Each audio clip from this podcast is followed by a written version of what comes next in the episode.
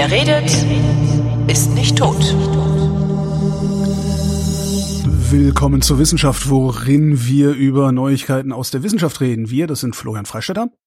Und das ist Holger Klein. Und es ist die letzte Sendung in diesem Jahr, also im Jahr 2020. Das heißt, es ist die Weihnachtssendung, in der Florian immer Geschichten, also Wissenschaftsgeschichten über Weihnachten erzählt und ich immer irgendwas. Und wenn ich Pech habe, erzähle ich heute nicht mal irgendwas, weil die App, mit der ich meine Notizen verwalte, lädt nicht. Ja, ist aber schon, es äh, wird auch, ich hoffe, es wird halbwegs weihnachtlich, also zumindest thematisch habe ich Themen, in denen das Wort Weihnachten drin vorkommt, aber ich, ich habe jetzt nochmal alles durchgeguckt vorher und es, es sind doch irgendwie nicht so diese, diese Feel-Good-Geschichten. Also es ist alles eher ein bisschen deprimierend, oh aber, aber äh, es sind äh, es sind Geschichten mit Weihnachten. Aber es ist ja auch okay. Normalerweise lief unsere Weihnachtsfolge hier immer wirklich am Tag vor Weihnachten. Jetzt kommt sie ein bisschen früher. Mhm. Das heißt, ihr habt noch genug Zeit, euch mit äh, Glühwein und Keksen wieder äh, auf ein weihnachtliches Level zu heben, nachdem wir euch jetzt hier runtergezogen haben. Genau. Dann fangen wir an, weil ich habe. Ach so, nee, eine Frage hätte ich doch noch vorab, so eine, ja. eine, eine äh, Astronomenfrage. Arecibo ja. Ist ja jetzt endgültig zusammengebrochen. Also es ist ja im genau, September leider. ist ja schon Stahlseil gerissen und im November, im November glaube ich schon, ähm, ist dann äh, diese diese Kanzel oben. Wie heißt das Ding? Also da wo die Experimente. Ja. Ne? Also das, ja, also das Ding, das die Signale auffängt, das die Ding, zum genau, reflektiert werden. Runterge runtergefallen, also runtergeknallt und hat das Teleskop, also das, dieses die Teleskopschüssel im Grunde unwiederbringlich zerstört. Ist das okay, weil das war sowieso alt und wäre abgeschaltet worden, oder haben die das Ding vergammeln lassen? Äh, da kenne ich mich ehrlich gesagt zu wenig aus. Also äh, ich, ich weiß, dass es, es ist schon alt, das Teil. Ich glaube, es ist irgendwie aus den 60ern. Ich bin mir nicht sicher, also auf jeden Fall, es ist auf jeden Fall sehr, sehr alt, das Teil, das da rumsteht. Aha. Und äh, es war auch schon vorher äh, mal leicht defekt und ist dann irgendwie rumgestanden. Aber tatsächlich weiß ich zu wenig über jetzt die tatsächliche Geschichte dort äh, und die Finanzierungsgeschichte dort, warum das jetzt dann äh, so schnell alles äh, da bergab gegangen ist dort. Aber ich bin mir auch nicht sicher, ob es jetzt, also es war dann im Internet natürlich auch jede Menge äh, Betroffenheit, also jetzt nicht so wie damals, als irgendwie hier Notre Dame gebrannt hat oder so, so war es nicht so ja. ganz so arg, aber es haben trotzdem viele gesagt, ja, und wir müssen das wieder aufbauen und das ist so ein tolles Teleskop, aber... Ist es denn äh, wirklich ein so tolles Teleskop oder gibt es mittlerweile Teleskope, die das äh, locker ersetzen können? Effelsberg ja. in der Eifel oder dieses chinesische Ding oder so? Ja, also vor allem dieses chinesische Ding, das chinesische Ding, das ist halt wirklich, das ist äh, Arecibo. Ich guck gerade mal, hat einen äh, Spiegeldurchmesser von 300 Metern, wenn ich mich nicht täusche. Ich gucke, es ist hier 1963 eröffnet worden mhm. und äh, ist halt ja hier 300 Meter Durchmesser. Und das Teil, äh, was sie jetzt in China gebaut haben, äh, FAS, das äh, hat einen Spiegeldurchmesser von 520 Metern. Ja, also das ist doch mal ein, ein Eck wirklich größer. Aber es guckt und, halt auch in eine äh, andere Richtung, ne? Ja, also das ist äh, ja, das ist jetzt nicht so das Problem. Also du kannst ja die Teleskope, ich meine, es ist beides. Äh, ich kenne jetzt die geografische Position nicht exakt von dem, was in China steht, aber wenn wir haben durchaus mehr äh, Teleskope als äh, als Arecibo es gab, ja. Mhm. Also das das ist nicht das Problem. Es gibt hier das das äh, Square Kilometer Array in Südafrika.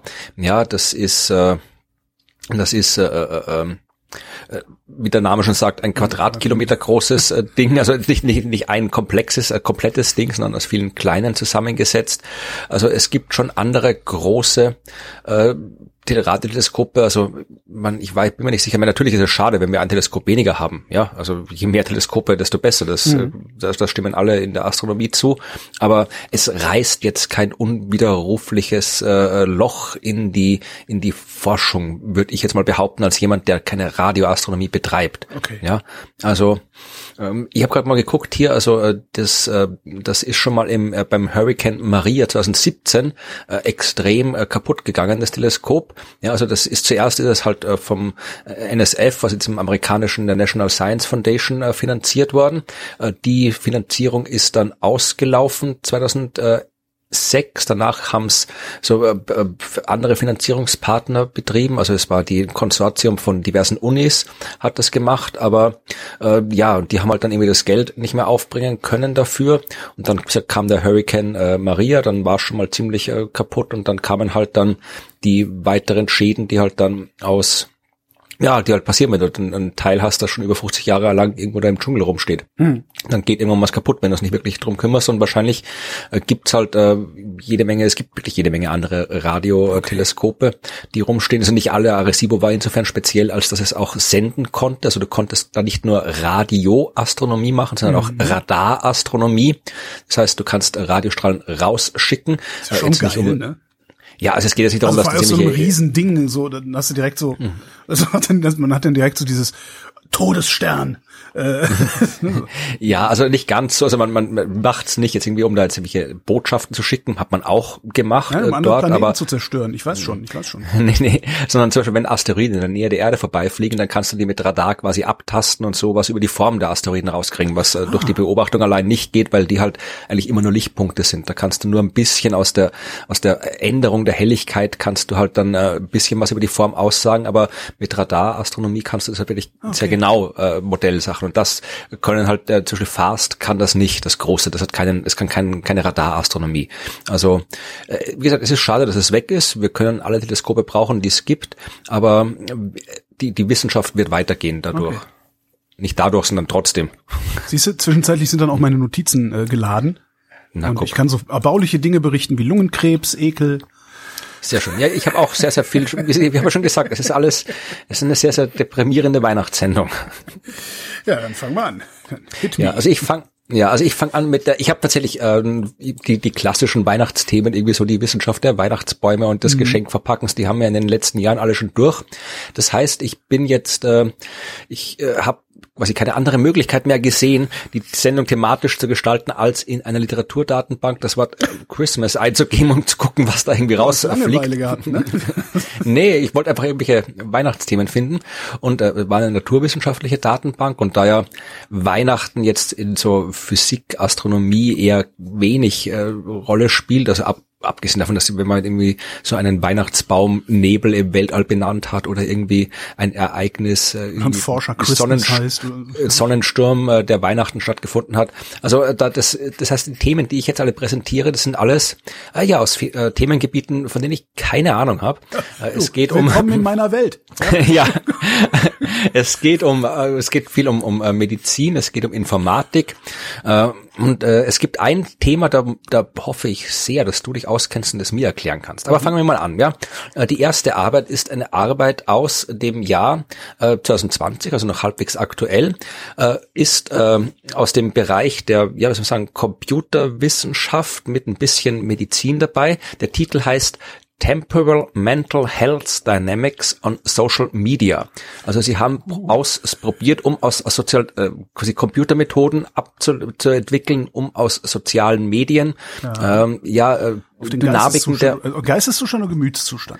Äh, ja, schon, es geht um Depressionen. Okay. Also und äh, die, das sind äh, Forscher äh, aus der, von der Uni London und aus Slowenien und der, der Erstautor von der Uni London heißt äh, Tom Tabak. das ist ein super Name, also wie so der, der Bösewicht aus der Kinderserie, der immer vor sich hinqualmt. Ja, der Tom Tabak. ja, auf jeden Fall. Also die haben, was sie gemacht haben, ist, äh, sie wollten mal gucken, ob ähm, äh, Sie haben das über Twitter gemacht, ja, mhm. und wollten schauen, ob sie halt äh, über Tweets herausfinden können, erstens, äh, ob die Menschen äh, depressiv sind ja. und äh, wie sich das im Laufe der Zeit verändert. Ja, und äh, unter anderem äh, so, ähm, ähm, äh, sie haben natürlich jetzt äh, Covid-19 äh, mit einbezogen als potenzielle Ereignisse, aber eben auch äh, Weihnachten kam auch drin vor. Und ich okay. wirklich erklären, wie das zusammenhängt oder wie das da in der Forschung hängt. Also das erste, was sie da machen mussten, war mal ja halt eine Datenbasis aufschreiben. Sie mussten ihren Algorithmus quasi beibringen, halt äh, äh, erst wirklich, sie wollten quasi wirklich nur äh, Tweets von Leuten drin haben, also in der in der Diagnosegruppe, die halt tatsächlich echte äh, klinisch äh, diagnostizierte Depressionen haben, ja. nicht einfach nur ein bisschen schlecht drauf sind, ja. Also darum haben die mal wirklich so aussortiert, also hier haben Beispiele gebracht, also für einen so einen Tweet, der quasi als echt in dem Fall ist, war irgendwie ich ich übersetze jetzt live aus dem Englischen, ich bin äh, mit schweren Depressionen diagnostiziert worden und bin durch die habe die Behandlung gerade abgeschlossen abgeschlossen. Ja. ja. also das ist ein Tweet, der sich auf eine echte der, der Depression bezieht. Ein anderer Tweet wäre jetzt Wobei irgendwie das, hier. Selbst das kann ja gelogen sein, ne? Weil ja, natürlich. The Internet, no one knows you're a ja. dog. Natürlich, selbstverständlich. Das ist, das ist jetzt quasi, ja, da kann man jetzt quasi wenig machen gegen ja, das ja. Problem. Und ein anderer wäre irgendwie, äh, es ist offiziell, mein Meerschweinchen hat äh, Depressionen. Ja, das ist irgendwie da, ja. der zählt jetzt quasi nicht dazu.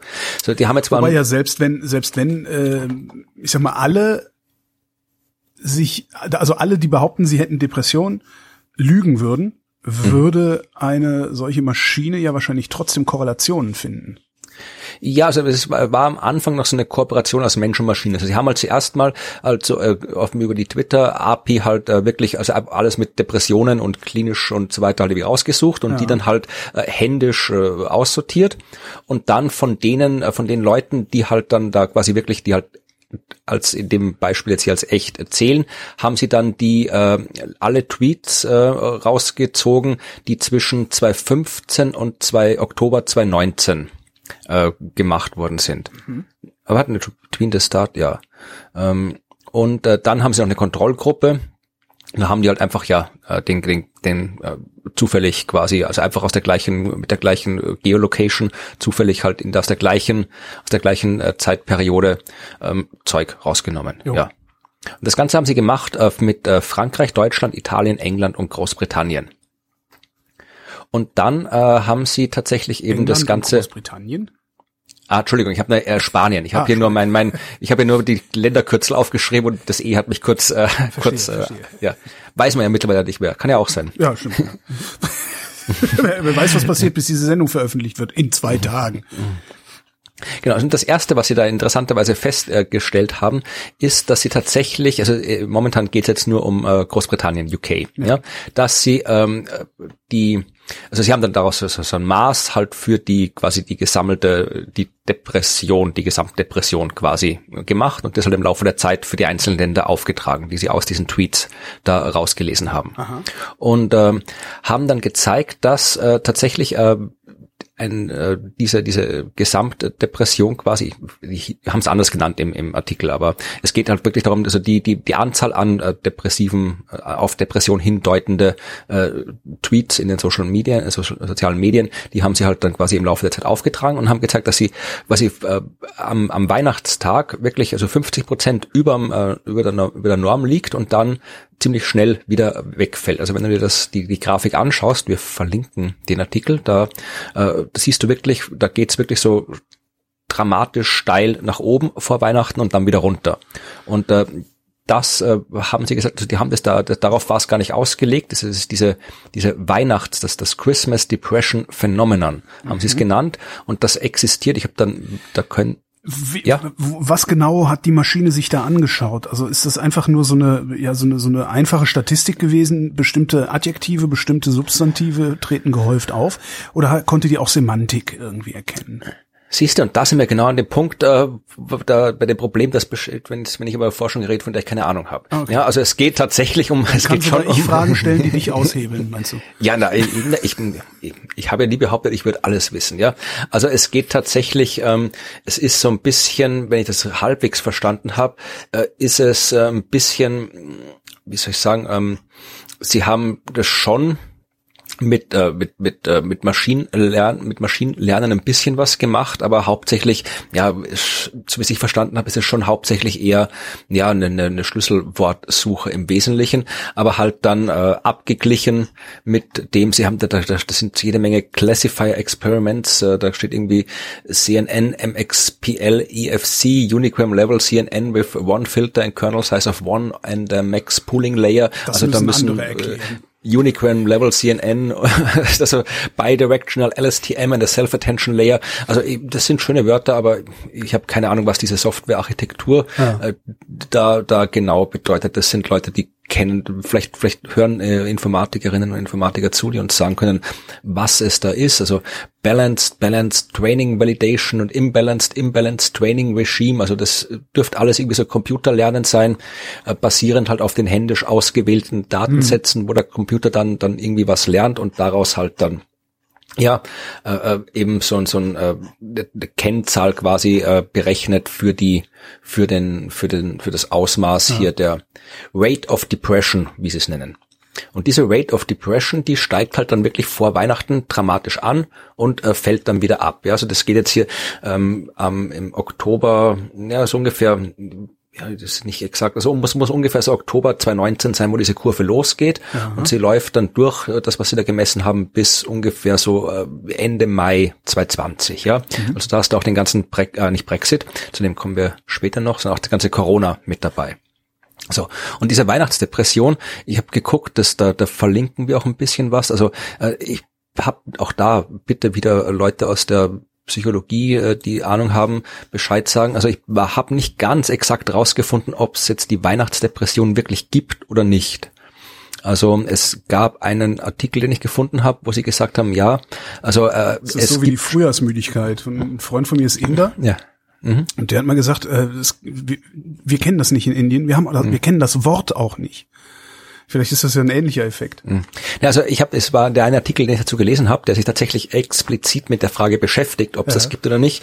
Der ist allerdings schon aus den 1980ern und äh, da geht es halt darum, dass die sagen, okay, in, in, in Medien taucht es ständig auf, dass die erzählen, ja, und vor Weihnachten werden die Menschen dann immer alle depressiv und äh, sie alleine sind, zu Hause sind und so. Aber äh, was sie so, so Kennzahlen halt tatsächlich, äh, mhm. Einlieferungen, äh, Suizide und so weiter, die steigen eigentlich nicht. Okay. Und äh, ich habe dann jetzt auch ein paar neuere Artikel, Interviews gefunden. Also das Phänomen an sich existiert schon, dass halt Menschen aus diversen Gründen um die Feiertage herum, gerade um die Weihnachtsfeiertage herum, halt, ja, depressiv werden, aber es jetzt quasi das, ja. ich, das kann ich an mir, das das ist die Story of my life. Also ich habe die, die so, mhm. das ganz klassische so, so ein Winterdepressionsverhalten. Ich mhm. weiß nicht, wie pathologisch das jetzt ist bei mir, aber mhm. ähm, das, das kannst du, du kannst sogar, wenn du, wenn du, wenn du eine hinreichend gut trainierte KI hättest, wenn es sowas gäbe, äh, könntest du wahrscheinlich an zehn Jahren Vrind ablesen, mhm. ähm, wann Herbst und Winter und mhm. Frühjahr ist.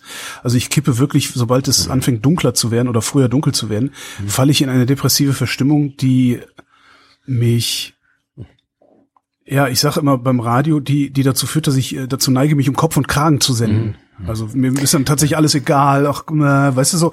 Und das ist mhm. wirklich, das, ich kann da ein richtiges Muster erkennen drin. Also das kann ich mir sehr gut vorstellen, dass es das mhm. gibt. Ja. ja. Also in dem Fall, das, das interessant wäre mal mit mit mit Depressiven zu sprechen, also mit echten mhm. Depressiven. Ähm, wie Weihnachten sich auf deren Depression auswirkt, weil mhm. vielleicht wirkt ausgerechnet Weihnachten sich nicht so schlimm auf jemanden aus, der sowieso depressiv ist, wodurch dann zu erklären wäre vielleicht auch, dass die Suizide nicht steigen in dieser Zeit. Ja, möglich. Also, da kann ich tatsächlich äh, in dem Fall nichts sagen. Aber ich wollte nur ich wollte nur noch einwerfen, dass diese Sache mit der Weihnachtsdepression äh, nicht so simpel ist, äh, wie sie klingt. Ja, mhm. also ähm, aber auf jeden Fall sieht man diesen Effekt in, in dieser Arbeit. Ja? Also du siehst da die Kurve hier stark raufgehen und dann gesagt, geht sie wieder runter, ist auf einem normalen Niveau, dann so ungefähr so eben, ja, was wird das sein, so Ende Januar ungefähr. Da ist es dann, äh, da ist es dann ziemlich weit unten, dann schwankt die so ein bisschen hin und her und fängt an äh, so äh, ab äh, ja, was ist das so, Mitte März anzusteigen, ziemlich stark anzusteigen. Ja, und erreicht dann äh, mit dem äh, Lockdown in Großbritannien erreicht äh, diese äh, Rate of Depression ein Maximum. Ja, also Tatsächlich äh, dürfte das, also die schreiben hier, also die. Aber du äh, siehst nur die Zahlen von UK und nicht äh, Deutschland, Spanien dazu. Das kommen wir später dann noch. So, ja, also ich habe jetzt nur die Kurve. Sie haben es in ja, okay. dem äh, Artikel nur geplottet, nur für für äh, nur für UK, aber die anderen mhm. Daten gibt's auch. Ja, also da, da sehen Sie, also Sie sehen äh, wirklich also ähm, Sie sehen ähm, tatsächlich, dann fällt das auch ziemlich ab. Also der Lockdown ist da, der hat aufgehört, zumindest der, der, wie es aktuell ist, der geht nur, nur bis Mai diese Arbeit. Also im Mai hat der Lockdown dann im, im Mai aufgehört und von diesem mhm. Maximum äh, äh, mit der Depressionsrate mit Beginn des Lockdowns geht es eigentlich kontinuierlich runter, bis der Lockdown dann zu Ende ist. Und ja. dann ist man wieder auf einem normalen Level. Also vom Moment des Lockdowns an, also es, du hast einen sehr starken Anstieg vorm Lockdown, was die Depressionen angeht, aber mit dem Lockdown geht es dann wieder konstant runter was ich ganz mhm. interessant fand, ja. Das heißt, also anscheinend, Sie schreiben hier, man könnte es äh, interpretieren als ja halt also die die Sorge, die die Leute hat, äh, die Unsicherheit, ja, äh, vor dem Lockdown und dann ist er halt da und dann hat man ein bisschen mehr, wo man weiß, äh, was jetzt ist und dann geht's halt wieder runter. Schreiben die da. Äh, sie schreiben auch, und das äh, sagen, Sie mehrmals explizit, äh, Sie sagen explizit nicht, dass Sie, dass diese Depressionsraten, die Sie da aufzeichnen, durch die Pandemie und die Maßnahmen verursacht werden. Ja, also die, ja. die Kausalität, das, die haben sie nicht analysiert. Ja, das, das, das, das wollte ich jetzt auch noch einwerfen, ja. weil das, das ist ja, ja, ich glaube, dass das multifaktoriell ist. Ja. Ähm, das kann ja genauso gut sein, mhm. dass diese Verstimmung, sage ich mal, zunimmt, weil die Leute alle in scheiß Wohnungen mhm. leben müssen. Ja, genau. Kann ja auch sein. Ist, ja. Aber das ist, man, Sie sagen, was Sie sehen. Und äh, für Italien war es auch interessant, ja, äh, da äh, ist, da ist der, der, die an, die, die, der, der Anstieg der Depressionsrate noch viel, viel stärker, ja, fast doppelt so groß wie der in UK.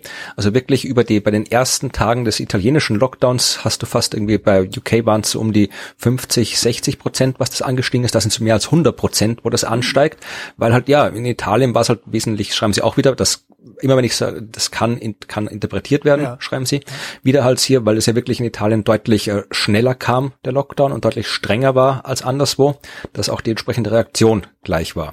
Und in Frankreich, sagen sie auch, ist es ziemlich so wie in Italien, ja, also starker, schneller Anstieg während der ersten Tage des Lockdowns und dann äh, ist es in Frankreich aber weiter gestiegen, ja, ähm, mit einer geringeren Rate. Und das ist in Spanien auch so. Also in, in, Frankreich und Spanien sind die Leute jetzt während, wenn man das jetzt wieder alles so interpretiert, ja, äh, während des Lockdowns nicht äh, unbedingt äh, beruhigter geworden, mhm. im Gegensatz zu Italien. Und in Deutschland, äh, sagen sie, ähm, da das ist tatsächlich wir hatten immer schlechte Laune. genau, nee. Also äh, da steigt auch äh, diese Rate der Depression an im ganzen Monat äh, vor dem ersten Lockdown und ist dann tatsächlich ähm, in den ersten Tagen auch langsamer gestiegen, aber nur in den ersten Tagen. Dann ist es hat zum Plateau erreicht und äh, dann wieder äh, langsam runtergegangen. Ja, also die Deutschen waren da. Wir haben uns länger vorher, also wir, ihr in dem Fall, mhm. äh, habt euch länger vorher aufgeregt ja. äh, und dann äh, war auch schnell wieder beruhigt. Ja, Untertanenverhalten ist es. ja. ja. Ja, also Sie schreiben hier noch die Zusammenfassung, äh, we therefore conclude, wieder tentative, tentative, ja, ja, die kann man lesen, tentatively, ja, äh, dass die uh, the, the mental state of the general population of France and Spain, the mental state of Italian and German general populations deteriorated, also die ganzen anderen haben abgebaut. Ähm, wer, also der, der ähm, der, die mentale Zustand von UK äh, was rather agnostic to the easing of restrictions, schreiben sie am Schluss. Ja, also den äh, UK. Die sind, die sind schmerzfrei. Ja. genau. Also das, ich weiß jetzt nicht, was man daraus, dass man daraus großartig ablesen kann. Ich fand es halt nur interessant, was man da probiert aus Tweets und so ja. weiter abzulesen. Also dass den Leuten, wenn, wenn man Twitter anschaut, könnte man meinen, allen geht's immer schlecht. Aber es, es kommt drauf an, wo man sich so rumtreibt. Ne? Also wenn man, wenn man sich von, von denen fernhält, die äh, im Wesentlichen, wie nennt man das denn, die im Wesentlichen Aufregung erzeugen und verbreiten, äh, geht's eigentlich, finde ich. Ja, also wir hoffen auf jeden Fall, dass es euch äh, über die Feiertage nicht schlecht geht. Ja, und wenn doch, dann gibt's äh, Leute, wenn ihr niemanden habt, an den man sich wenden kann. Ja, also es gibt Telefonseelsorg, Telefonnummern, jo. wo man jederzeit anrufen kann und dann kriegt man Hilfe. Also die gibt's für Deutschland, für Österreich, für die Schweiz. In Österreich weiß ich, das ist 142. In Deutschland gibt's glaube ich, auch eine Nummer, wieder die... Gibt's das 0800, die weiß ich aber Ja, 0800, ich habe gerade 0800 11 10 111. Oh ja. Genau. Also da kann man, findet man auch leicht im Internet, also da ja. kann man sich wenden, wenn es ja, nicht so gut die, läuft. Die lokalen und regionalen Krisendienste und so, da gibt's da gibt's schon echt genau. ziemlich viel. Ja. Noch was, wo äh, Kausalität nicht unbedingt ähm, nachzuweisen ist. Thema Lungenkrebs. Okay. Ähm, ein Viertel Lungenkrebs Leute, durch Weihrauch. Genau, Lungenkrebs durch Weihrauch. Ein Viertel ähm, aller Leute, die an Lungenkrebs erkranken, sind rauchfrei. Okay. Und das äh, versteht die Wissenschaft nicht. Ähm, sie sagt, äh, alleine durch, durch Passivrauchen, Strahlenbelastung, Luftverschmutzung, äh, Vererbung und sowas ist nicht zu erklären, warum ein Viertel der Lungenkrebspatienten rauchfrei sind und haben geguckt, ob es vielleicht noch irgendwelche anderen Marker gibt, irgendwelche anderen Zusammenhänge und sind gekommen auf das Mikrobiom des Mundes, also die Bakterien in der Mundschleimhaut und haben Hinweise darauf gefunden, dass Bakterien in der Mundhöhle die Wahrscheinlichkeit einer Erkrankung beeinflussen könnten. könnten. Also ja? bei Bakterien haben wir ja immer in der Mundhöhle. Ja, ist die Anzahl dieser Bakterien, also die Vielfalt, ist, ist das eine verringerte Vielfalt bei diesen Bakterien, ist dein Krebsrisiko erhöht. Das heißt, die, die, der Rückgang das der Artenvielfalt äh, ist auch für ganz persönlich schlecht. Ist die Frage, das wissen Sie leider ja. nicht. Es okay. kann auch sein, dass die Krebserkrankung erst dazu führt, dass du eine geringere Artenvielfalt im Mikrobiom des Mundes hast. Das heißt, ich muss mir Leute suchen, die extrem vielfältiges Mundmikrobiom haben und dann mit denen knutschen. Genau. Oder äh, du kaufst das Präparat, das ich mir überlegt habe, was ich einfach an die Blöden verkaufe. Holgi-Spucke. Ja, genau. Ist ja, ist ja letztlich vollkommen egal, ob das noch erforscht werden muss oder nicht. Also ja. die, die, die, die Vitaminchen, die kaufen ja sowieso jeden. Quatsch. Mhm. Ähm, darum habe ich gedacht, man könnte ja einfach irgendwie Silage in Gläsern einfach verkaufen so und sagen, ja hier, das ist äh, fermentiertes mit, mit ganz viel Bakterien und sowas mhm. alles. Ja, das wäre auch ein schönes Geschenk und womit wir beim nächsten wissenschaftlichen Weihnachtsthema sind. Äh, du kennst ja, genau, genau, ich kriege alle Familie Lungenkrebs zu Weihnachten, ja. nee, ähm, äh, du kennst ja Wichteln, äh, nehme ich ja. an. Ich weiß nicht, ob du das regelmäßig äh, betreibst. Nee. Gut, ich auch nicht, aber ab und zu mal fand ich es nicht ganz nett. Also, äh, aber ich habe etwas sehr, sehr Schönes gefunden. Das ist eine Arbeit, die auch aus dem aus diesem Jahr, äh, 2020, Mai 2020, wenn ich es richtig gelesen habe. Ehrlich gesagt, äh, da hasse ich Wichteln, fällt mir gerade so auf, wenn ich so ein bisschen drüber nachdenke, fällt mir auf, dass ich Wichteln hasse. Ja, dann wird dir vielleicht diese Variante auch nicht gefallen. Und was da geht's ich so richtig um hasse, ist Schrottwichteln. also beim Wichteln, da kommt dann ja vielleicht wenigstens noch ein bisschen was Sinnvolles bei rum. Aber bei Schrottwichteln hast du dann irgendwie so eine Nippesfigur, die jemand anders schon nicht haben will. Was ist das? In was für einem Land leben wir hier überhaupt? Tja, ja, hier geht's jedenfalls um äh, eine Arbeit aus äh, Frankreich, beziehungsweise von französischen äh, Forscherinnen und Forschern, und zwar über Verschwörungswichteln. ja. Also das heißt, also äh, äh so habe ich jetzt übersetzt. Also ja. das heißt ja, Wichteln heißt ja auf Englisch Secret Center und äh, das ist äh, Conspiracy Center heißt das. Super. und äh, in dem Fall geht es um Folgendes. Also das Konzept bei Wichteln ist ja, dass äh, du hast eine gewisse Gruppe an Menschen und jeden, jeder Person aus der Gruppe wird eine andere Person zugelost, die sie beschenken muss. Ja. Sodass am Ende jede Person äh, eine andere Person beschenkt und jeder ein Geschenk hergibt und jeder ein Geschenk bekommt. Das ist das Prinzip von Wichteln.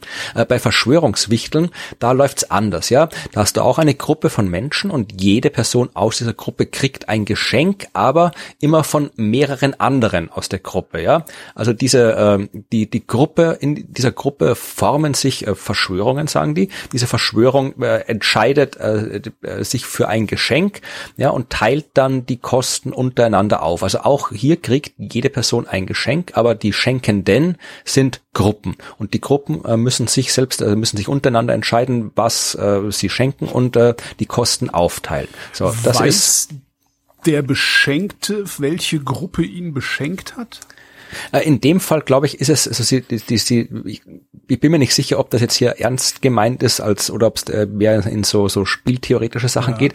Es geht auf jeden Fall, Sie schreiben es hier, äh, dieser Artikel heißt äh, A Faster Cryptographers Conspiracy Center, also es geht um Verschwörungswichteln für Kryptografen und äh, in dem Fall geht es, sie wollen sicherstellen, ja, dass, ähm, dass ähm, wirklich ähm, äh, ihr Ziel ist es, äh, einen, einen Weg vorzuschlagen, dass äh, für paranoide Kryptographen, für Paranoid Crypto Cryptographers ja. äh, soll dieses sein, weil die die halt nicht äh, den die halt so dass da quasi niemand so, weiß, was der andere bezahlt. Weiß, Ja, und wer und wer was zahlt, ja. Also es müssen quasi, das, es läuft halt darauf hinaus, dass du halt dann äh, einen Weg finden musst, wie du halt diese ganzen finanziellen Transaktionen hin und her tun kannst, so dass am Ende äh, niemand weiß, äh, was die anderen alle bezahlt haben. Ja. Genau. Und das war das Ziel. Ja, also ist der, der, in ihrem Setting muss halt der Preis äh, des Geschenks äh, geheim bleiben ja. und es muss also auch, äh, auch, auch geheim bleiben, wer das Geschenk gekauft hat. Ja. ja, und auch hier wieder, das ist ein Paper mit 24 Seiten, wo ich irgendwie den Anfang gelesen habe und den Schluss gelesen habe und dazwischen ist jede Menge Computerprogramme und Algorithmen und Mathematik, die ich nicht verstanden habe. Also auch hier äh, die informatikaffine, äh, der informatikaffine Teil der Hörerschaft möge das bitte lesen und uns erzählen, genau, was da in den Kommentaren äh, auf rind.de so erklären, dass ich es verstehe. ja, also sie haben tatsächlich äh, gezeigt, dass dieses Problem, da geht es um die sogenannten ähm, SEPs, das sind Shared Expenses Problems, also Probleme, äh, wo es halt darum geht, ähm, ähm, ähm wie du ja äh, das Problem, wie du eine eine eine äh, eine Lösung für äh, wieder solche, solche verteilten Transaktionen möglichst mit möglichst wenig äh, Transaktionen quasi durchführen kannst. Ja. ja, also wenn, wenn du Ausgaben aufteilst, wie kannst du das so machen, dass möglichst wenig Transaktionen stattfinden müssen? Und sie haben gezeigt, dass dieses Problem NP vollständig ist. Ja, also das ist, so, das so. ist dieser, dieser komische Informatikkram mit PNP und so weiter. Ja, ja. Äh, heißt, äh, wenn man es jetzt ganz vereinfacht ausdrückt, so viel, dass das ein Problem ist, dass sich am Computer vermutlich, das ist noch nicht raus, vermutlich nicht effizient lösen lässt. Also du kannst das lösen, aber es ist halt ein aufwendiges Problem, das zu machen.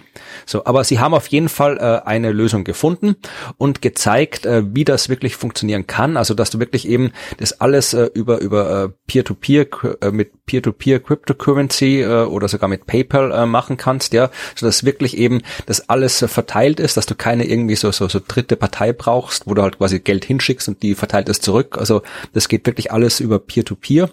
Und sie sagen sogar, ähm, sie können das, man, der, der, Algorithmus funktioniert sogar dann, äh, wenn du das hier irgendwie mit äh, Geldscheinen in Umschlägen machst mhm. äh, und alle vor Ort sind, ja. Also das, äh, also niemand, der teilnimmt, weiß danach, was sein Geschenk gekostet hat. Und sie sagen, der nächste Außer Schritt ist im das Internet nach, ne? Ja, natürlich. Okay. Und der nächste Schritt ist, das äh, irgendwie äh, pra äh, praktisch bei PayPal zu implementieren. Ich weiß nicht, ob PayPal da so begeistert ist davon und ob da der Use Case so äh, dringend ist, dass das implementiert werden muss, das Verschwörungswichteln. Aber wenn es so sein sollte, dann äh, gibt jetzt äh, dank dieser netten äh, Leute aus Frankreich einen Algorithmus, der das leistet. Herrlich. Ich habe ein tolles neues Wort gelernt, das fast so geil ist wie Polsprung. Ja. Also Polsprung ist ja schon geil, aber ich habe ein noch geileres ja. Wort gelernt, woraus man auch eine super Theorie zum, äh, zum Untergang der Welt ableiten könnte. Der Begriff heißt Masseverschiebung. Ja, wenn Geil, das Masseverschiebung kann ja alles und nichts sein. Also wenn ich mich irgendwie hier ja, wenn, wenn du ein Stück rüberrutschst, ist es auch eine Masseverschiebung, ich weiß. genau, ja. Also das kommt auf den Kontext an. Ja, ähm, der Kontext ist sehr, sehr spannend. Und zwar 2020 ist ja für so einige Überraschung gut. Die andere Überraschung, für die 2020 gut ist, ist tatsächlich diese Masseverschiebung. Seit diesem Jahr ist die Masse aller existierenden menschengemachten Strukturen mehr als die weltweite Biomasse. Ja, die habe ich auch gesehen, die Nachricht. Ja, ich habe sie also dann aber nicht mitgenommen. Zum Vergleich, zum Vergleich, es gibt 900 Gigatonnen Flora und 4 Gigatonnen Fauna. Mhm. Und da ist die Biomasse, ist die Trockenmasse, also Wasser wird da rausgerechnet. Ne? Mhm. In diesen 4 Gigatonnen Fauna sind die Menschen schon mit drin. Weil wir ja, bestehen ja praktisch aus nix. Also, ja, das, die Pflanzen sind das meiste. Die Pflanzen sind das meiste, Flora, 900 Gigaton. Also wir haben ja. 900 Gigaton Flora, 4 Gigaton Fauna. Ähm, demgegenüber haben wir 1100 Gigatonnen Bauten und so ein Zeugs. Also Bauten und Maschinen und so. Mhm. Vier, äh, Entschuldigung, acht Gigatonnen Verpackungen. Mit anderen Worten Müll. das ist mhm. schon wirklich faszinierend.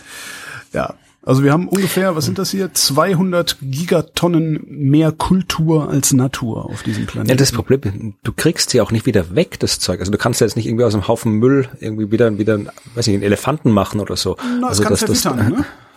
Ja, Also dann stimmt. ist es halt wieder ein Stein irgendwann. Ja, ja. Also, ja. Aber krass, oder? Also hätte ich, hätte ich nicht gedacht. Fand ich ein interessantes Datum so zum Ende des Jahres. Und ein tolles Wort. Ja. Macht mal eine Masseverschiebung. Wie früher mein, mein alter Chef, mein, mein erster Chef beim Radio, der hat immer so Sachen gesagt, wenn er mich zusammenscheißen wollte und sich mich in sein Büro zitiert hat, klingt dann so mein Telefon. Der hatte so eine tiefe Stimme und hat immer ziemlich langsam und genervt geredet. nü, nü, nü, nü. Hallo? Klein. Schaff deinen Zellhaufen in mein Büro. Das war, was er immer so gesagt hat. Dann wusste ich immer direkt, jetzt gibt's ein Bier. Wieder, wieder Ärger. Ja. Tja. Ja, äh, jetzt kommt die Arbeit, wo ich deine Informationen brauche. Äh, ich bin mir echt, also ich habe keine Ahnung, ob das jetzt hier komplette Pseudowissenschaft ist oder nicht. Okay, du brauchst, das du, Ganze, du brauchst meinen Grützedetektor. Ja, den auch, okay. aber es geht tatsächlich um ein Thema, wo du besser Bescheid weißt als ich. Ähm, es geht hier, also es ist ähm, etwas, was äh, ich in dieser Datenbank und der Kategorie Statistical Finance gefunden habe. Mhm. Und äh, es, die Autoren haben beide äh, russische Namen oder große klingende Namen wie Kenti Mikiev und Serge Mihev. Äh, vielleicht sind sie ja von woanders. Es ist weder eine Institution noch eine Adresse angegeben. Es ist auch nicht angegeben, dass sie es in irgendeinem Journal veröffentlicht Aha. hätten. Also es ist halt was, was sie da. Klingt so ein bisschen äh, nach die russische Akademie der Wissenschaften. ja, so ungefähr. In den 80er Jahren. Ja, also man, ja, auf diesem, das ist jetzt nicht, was ich irgendwo in einer obskuren Ecke des Internets gefunden habe. Das ist schon im Archive, also da, wo du Preprints ja. wissenschaftlich hochladen kannst. Da gibt's ein bisschen äh, Eingangskontrolle, jetzt nicht dramatisch viel, aber du kannst da nicht jeden Quatsch hochladen. Also das muss schon was halbwegs äh, halbwegs seriöses sein, aber da kann man auch, man kann auch Quatsch stattfinden. Ja, und äh, es ist auch nicht an einem 1. April hochgeladen worden, sondern äh, im August 2019 und es das heißt der Artikel Christmas Jump in Libor. Und äh, es geht um Libor. Weißt du, was Libor ist? Nicht auswendig. Ich weiß, es ist ein äh, internationaler Zahlungsausgleichsgedöns. Äh, genau, guck, da weißt du schon mehr als ich. Ja, ja, also äh, Sie schreiben hier das irgendwas. Ja. Ich, das war noch, was ich tatsächlich hier 19, äh, in, der, in der Einleitung noch verstanden habe. Also 1986 wurde äh, äh, ein New Benchmark Interest Rate, äh, was immer das auch sein mag, äh, eingeführt. Die London Interbank Offered Rate, genau. Libor. Ja, das ja. ist Benchmark Benchmark Interest Referenzzins ist das. Ja, also äh, Sie sagen, at, at LIBOR, major banks of the world lend to one another in the international interbank mhm. market for short-term loans. Genau. Auch das ist ein Satz, den ich zwar grammatikalisch verstehe, aber inhaltlich naja, nicht. Es, Banken leihen einander Geld. Ja? ja. Das, das, machen die so. Im, im, äh, Banken haben das so an sich. Die leihen einander Geld und das machen mhm. sie zu Zinsen. Und der LIBOR ist ein festgesetzter Zinssatz, zu dem sie das machen, damit du nicht, wenn du Bank A bist und Bank B äh, von Bank B Geld haben willst, damit du nicht mit Bank B anfangen musst zu verhandeln sondern du weißt einfach, ich brauche Geld, äh, kannst in den Raum rufen, welche Bank hat Geld, ich nehm's. Und dann wissen alle direkt, äh, wie ist der Zinssatz. Das ist eigentlich ein Transparenzmechanismus, wenn du so willst. Okay, und auf also jeden Fall haben... Jetzt kommen wieder alle und sagen, nein, aber das ist eigentlich ganz anders. ja, auf jeden Fall haben sie äh, diesen, diesen Libor untersucht. Also ich sage von, von einem mathematischen Gesichtspunkt ist der Libor eine Abfolge von äh, täglich äh, sich ändernden Zahlen. Ja. ja. Sequence of Daily Changing Real Values. Und diese, Sie haben jetzt quasi in dieser Abfolge von Zahlen nach Mustern gesucht, Short-Term Patterns in LIBOR Dynamics, und haben festgestellt, dass äh, im, im ähm, sie um Weihnachten herum einen Sprung sehen und die, die, die, die, die Richtung, also Vorzeichen des Sprungs und die Größe des Sprungs hängt vom äh, Datentrend äh, der 21 Tage vor Weihnachten ab. Und sie sagen, mit ihrem mathematischen, was auch immer, äh, kann man quasi hier das Libor Behavior, Libor Verhalten vorhersagen. Und das, das schreiben sie ganz am Schluss, ein Swap Market Player, was immer das auch sein mag, kann diese Informationen verwenden, um das Libor Verhalten vorherzusagen, um äh, to do a better game on his part. Also vielleicht kann man damit jetzt reich werden oder nicht. Äh, du wirst es mir erklären, hoffe ich. Äh, nee, kann ich leider nicht. Swap Market äh, ist nicht meins. Okay. Ich weiß noch nie mal, also, ob ich den, ich weiß noch nie mal, ob ich den Libor richtig erklärt habe. Kann aber sein, auf jeden Fall das London Gold Fixing erklärt habe und dachte, das Auf jeden Fall behaupten diese hier, du kannst hier mit dieser, diesem, mit der Identifizierung dieses Christmas Jump im Libor mhm. äh, vorhersagen, also äh, äh, vorhersagen, äh, wie sich dieser Libor verhalten wird und äh, damit hier dein, dein, äh, wenn du ein Swap Market Player bist, äh, besser Geld machen. Mhm. Also wer Weihnachten Geld braucht, probiert das bitte aus und sagt uns Bescheid und gibt uns was ab. Market. Swap Market. Ich google das jetzt mal. Ja. mal gucken, ob es so schnell ein Ergebnis ausspuckt, dass ich äh, aus dem Stand äh, Swap Market äh, Ach genau, Swap Market war ein Derivatehandel. Das heißt, wenn du weißt, wie der Libor morgen sein wird, kannst du heute eine Wette darauf abschließen. Mhm. So, das heißt, okay. du hast einen Algorithmus, äh, der sagt dir, naja, morgen ist der Libor, keine Ahnung, 0,1 Prozent höher als gestern. Dann kann ich halt hingehen und sagen, äh, Florian, wetten, morgen ist der Libor 0,1 Prozent höher als gestern. Und sagst du, nee. Und das gibt's ja, das gibt ja Börsen, also das ist ja, mhm. was uns äh, in die Great Depression, nee, Great Recession hieß das Ding, mhm. geführt hat, damals 2008. Diese, diese Wettgeschäfte, unter anderem diese Wettgeschäfte. So, kommen wir zu etwas völlig anderem. Masseverschiebung, so ein schönes Wort. Mhm. Äh, eine der Meldungen des Jahres 2020, wie ich finde. Ja. Äh, ist tatsächlich ganz frisch. Ähm, wahrscheinlich gab es äh, auch, auch im Laufe des Jahres schon tolle Meldungen, aber die finde ich wirklich grandios. Und zwar ist es österreichischen WissenschaftlerInnen gelungen, einen Influenza-Impfstoff zu entwickeln und zumindest schon mal in Phase 1 zu testen, also erste klinische Tests, mhm. der universell wirksam sein könnte. Also im Moment haben wir ja das Problem, dass äh, ne, die Influenza ist saisonal. Mhm. Ähm, entweder ist sie auf der Südhalbkugel oder auf der Nordhalbkugel. Wenn sie auf der Südhalbkugel ist, setzen sich hier bei uns die WissenschaftlerInnen zusammen und take a wild guess. also, äh, würfeln so ein bisschen aus, gucken, überlegen sich, okay, was ist da für ein Stamm unterwegs, wie könnte der mutieren, bis er bei uns ankommt. Dann wird der Impfstoff designt und dann wirst du geimpft. Und darum ist die durchschnittliche Schutzwirkung einer Grippeschutzimpfung bei 50 Prozent. Ja? In manchen Jahren wirkt es super, in manchen Jahren wirkt es gar nicht. Es wirkt aber immer irgendwie. Und 50 Prozent heißt nicht, dass man sich nicht impfen lassen sollte, sage ich nochmal. 50 Prozent heißt auch, dass du im Zweifelsfall diese Krankheit gar nicht weitergeben kannst, auch wenn du nicht wirklich sehr gut dagegen geschützt bist, selber zu erkranken. Ja. Und gerade dieses Jahr gibt es keinen Impfstoff. Also ich weiß ja, hast du bist, bist du Grippe geimpft in ja. diesem Jahr? Ja, ja. Ich auch, aber nur nur eigentlich nur aufgrund von Beziehungen. ja, weil hier, ne wirklich, also tatsächlich, ich habe irgendwie das ist wie so ein Schwarzenegger-Film, ne? So, so ein Schwarzenegger-Endzeitfilm. Nee, aber, Impfstoff durchstreift die Nee, also da war, ich weiß nicht, wie die, die Grippeimpfungsrate in Deutschland ist. In Keine Österreich ist ja extrem niedrig, glaube ich, acht Prozent oder irgendwie sowas. Also wirklich, wirklich extrem niedrig. Und jetzt natürlich äh, war hier äh, so im, im, im September, Oktober waren alle ganz wild auf den Grippeimpfstoff. Ja. Also nicht alle, also waren auch doppelt so viel wie im Jahr davor oder mehr als doppelt so viel. Also die, aber die, die, du kriegst nur eine gewisse Menge an Impfstoff quasi zugeteilt oder halt du kaufst halt immer, du musst ihn auch vorher einkaufen. Und Österreich hat halt vermutlich so wie andere Länder halt die Menge eingekauft. Wenn, wenn, wenn sich acht Prozent von uns impfen lassen, dann kaufen wir nicht irgendwie Impfstoff für 50 Prozent ein, ja, weil wozu? Mhm. Und äh, das heißt, es war halt wirklich wenig Impfstoff da und äh, ich habe irgendwie drei Apotheken hier Gegend durchprobiert und ich, ich habe es nicht mal geschafft, mich auf eine Warteliste setzen zu lassen. Krass. Ja, nicht mal das ging. In einer Apotheke haben sie gemeint, ja, also ich kann auf die Warteliste, die existiert für die, äh, falls auf der anderen Warteliste, der echten Warteliste Leute rausfallen, kann ich auf die Warteliste, um dann in die Warteliste eingetragen zu werden. Florian äh, Freistetter hat das Meta-Warten erfunden. ja, jeweils also da stehe ich drauf und es hieß dann mal, ja, so irgendwann November, Dezember höre ich vielleicht was. Also ich habe ja. noch nichts gehört. Also ich bin eigentlich nur deswegen Grippe geimpft, weil tatsächlich äh, bei den äh, Science Busters auch ähm, eine Ärztin mit dabei ist und da kann man halt auch privat hingehen und sich impfen lassen. Mhm. Wir haben das auch aus, aus, aus äh, damit auch eine für Fernsehen aufzeichnen und für eine Show äh, das irgendwie auch äh, gebraucht haben, äh, sind wir halt dann dahin als Science Buster und haben uns halt dort impfen lassen. Ja, ja. wenn ich quasi auf den normale Apotheke gehe, Impfstoff kaufen, dann hätte ich heute noch keinen. Immerhin kannst du in der Apotheke äh, mhm. nicht impfen lassen. Bei uns geht das ja nicht. In Deutschland nee, nee, nicht impfen, kaufen. Ich muss dann auch zum Arzt gehen. Ich kann so, in der Apotheke so, kaufen. Ah, okay.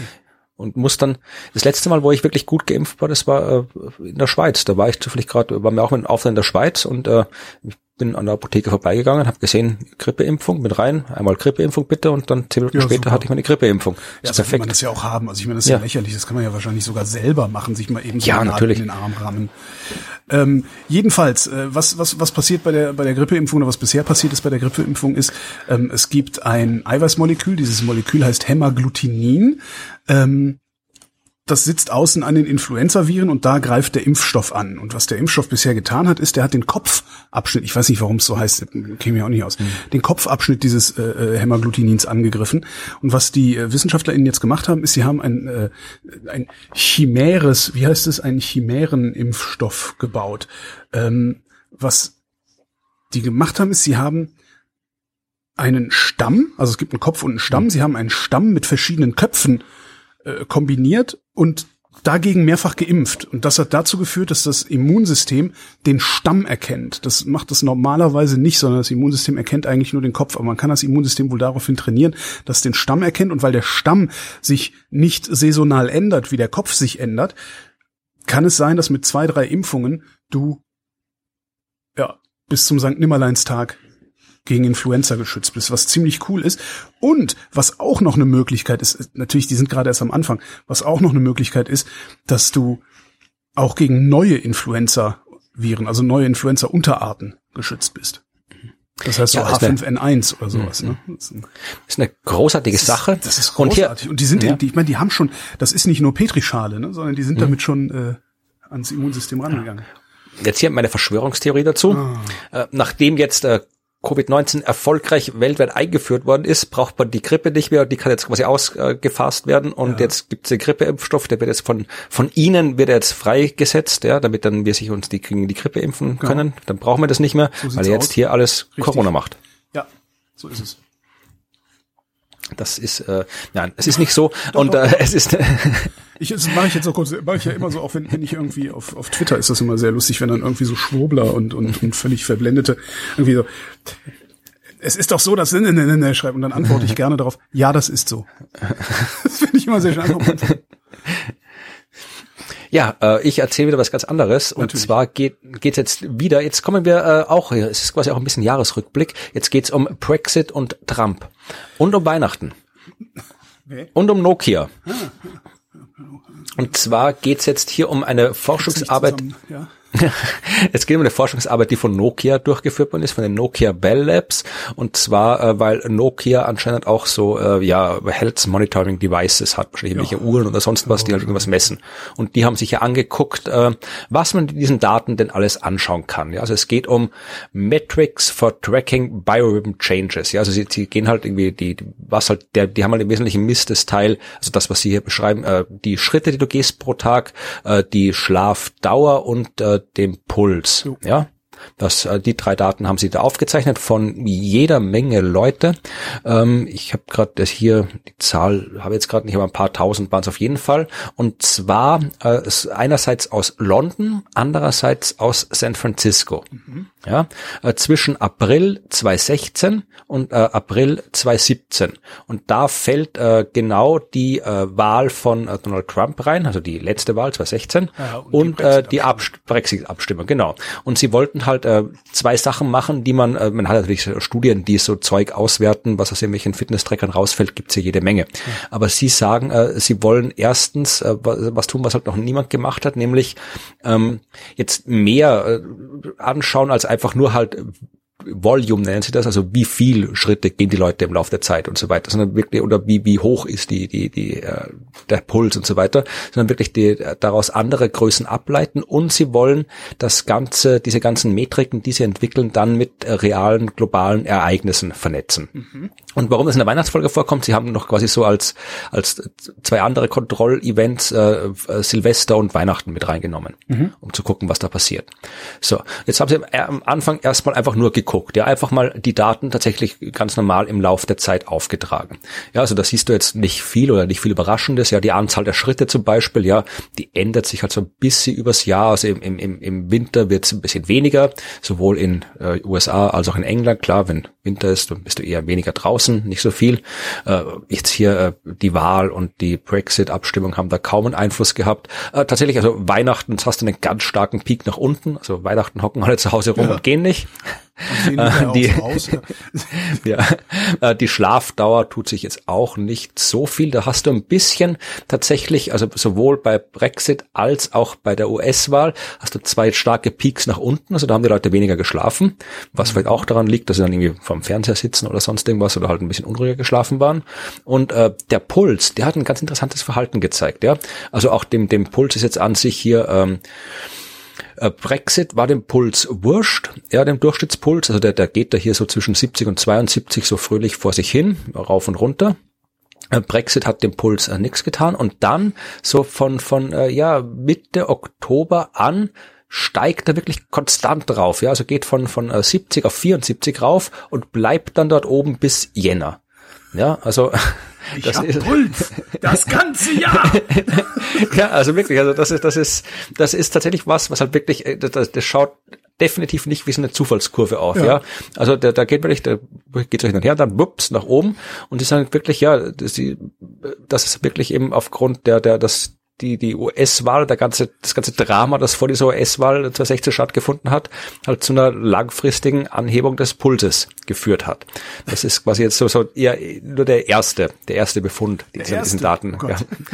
Nee, da gibt es auch mehr. Sie haben nämlich noch tatsächlich, ähm, ja, also das, wie gesagt, also ich habe, das habe ich schon gesagt hier, die, äh, die weniger rumlaufen, Weihnachten und so weiter. Ja. Aber was sie noch gemacht haben, sie haben eine sogenannte Out of Sync Score äh, berechnet, ja.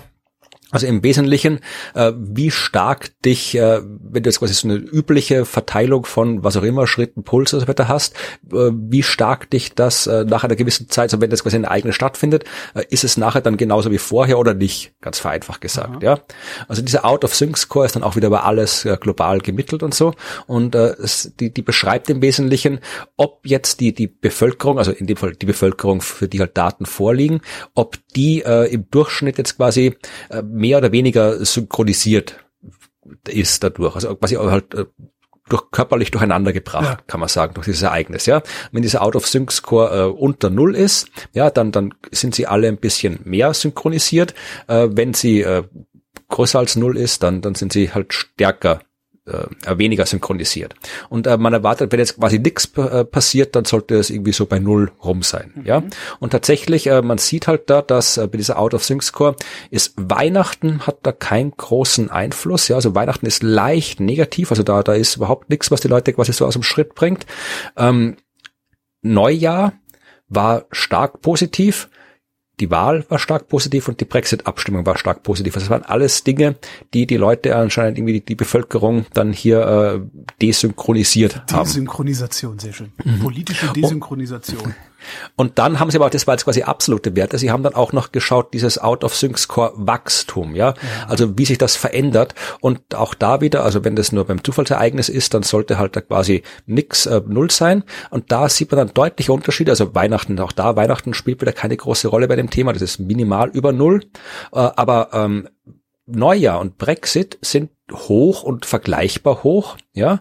Und die US-Wahl ist mehr als doppelt so hoch. Die mhm. Out of Sync, also der, der, die, die Anzahl der, das Wachstum dieses, dieses äh, Out of Sync. Also die, die US-Wahl hat wirklich ähm, die Desynchronisation quasi dramatisch vorangetrieben und ja, Brexit, sie schreiben ja, Brexit is indistinguishable from New Year's Eve. Außer für die, die Brexit machen, die werden New Year's ja. Eve ganz schön komisch gucken wahrscheinlich noch. Da wäre jetzt auch mal interessant, äh, nochmal die gleichen Daten zu sehen für ähm, die Wahl von Joe Biden.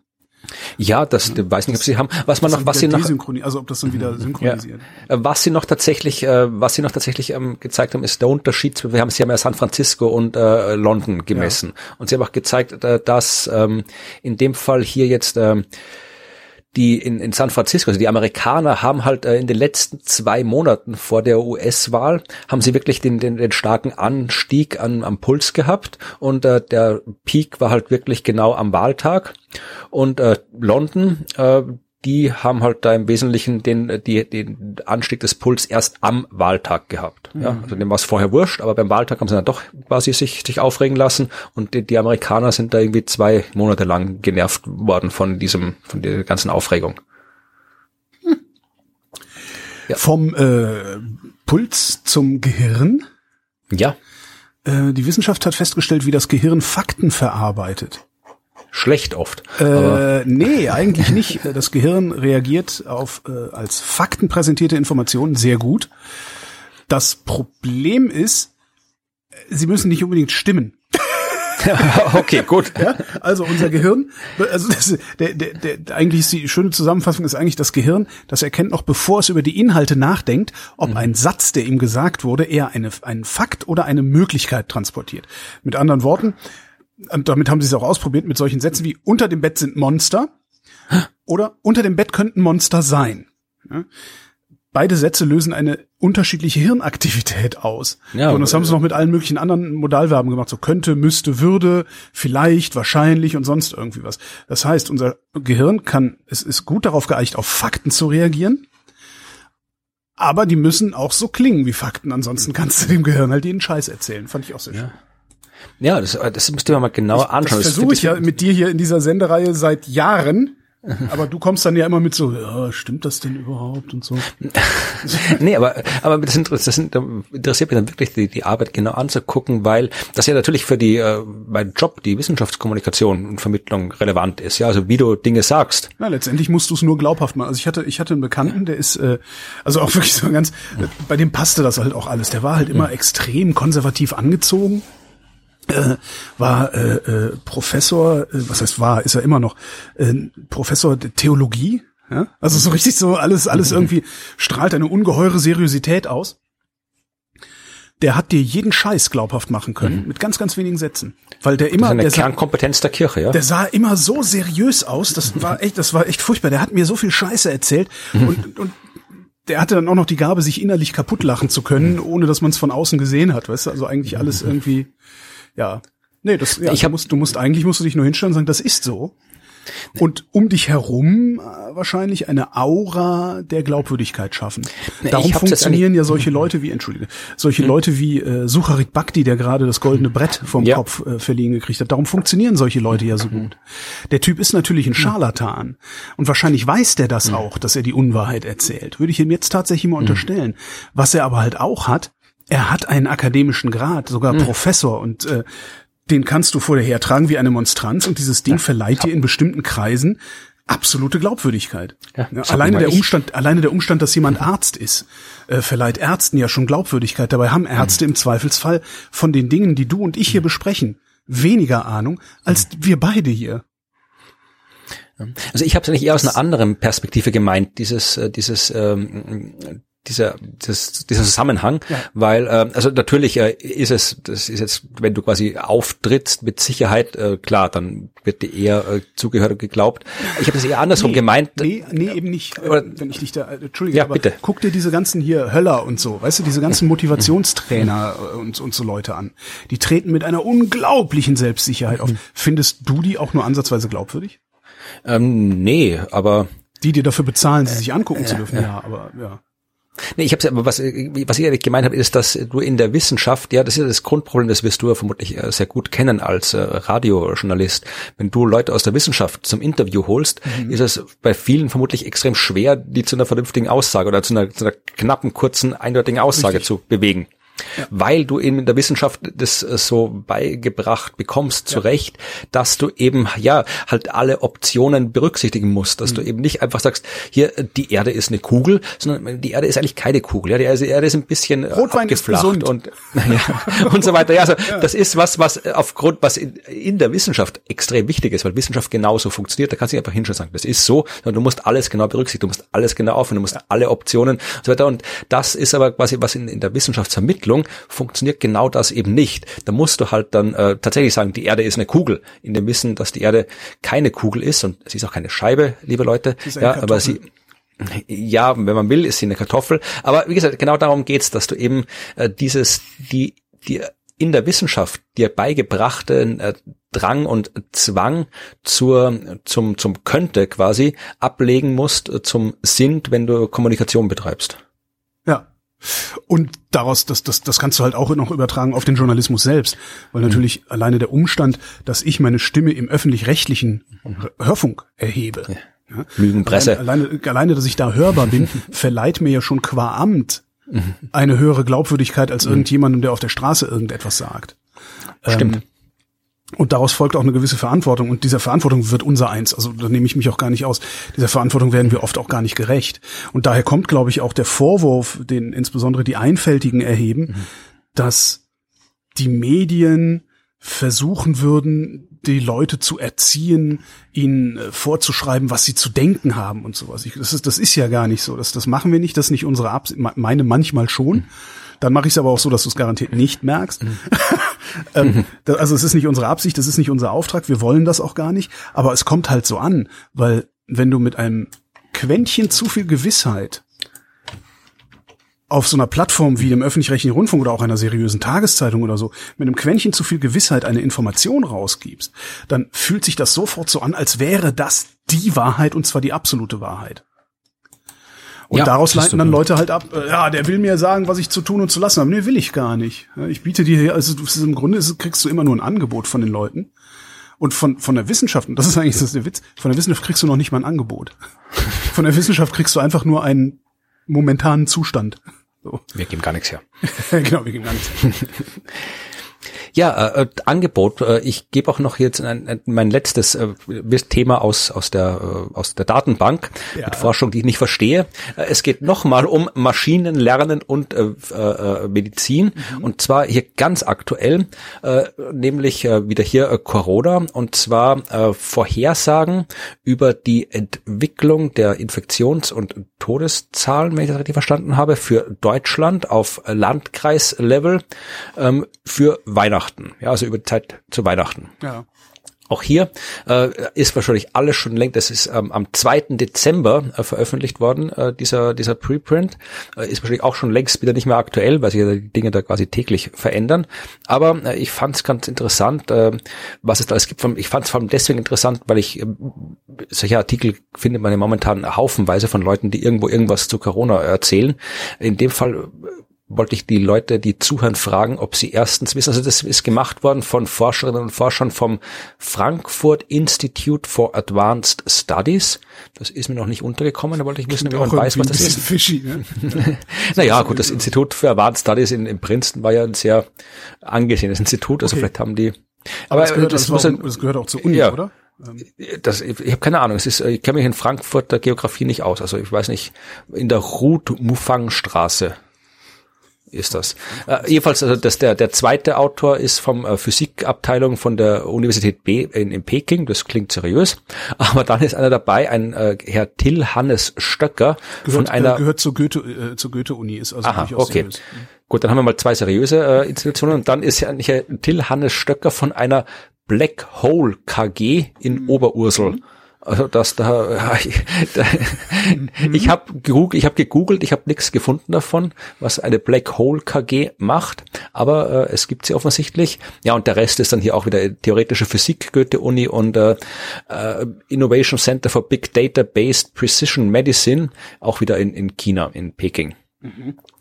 Ja, also äh, sehr, sehr wilde Mischung an Institutionen, und, äh, weil ich das, vor allem wie Black Hole KG. Also also vor allem Black Holes KG sehe ich hier. Nee, also es gibt eine also Black Holes KG in Oberursel tatsächlich. Dann haben sie vielleicht einfach nur verschrieben in dem Artikel. Das kann natürlich auch sein. Ingenieurbüros für technische Fachplanung und äh, Ingenieurdesign. Aha, na schauen.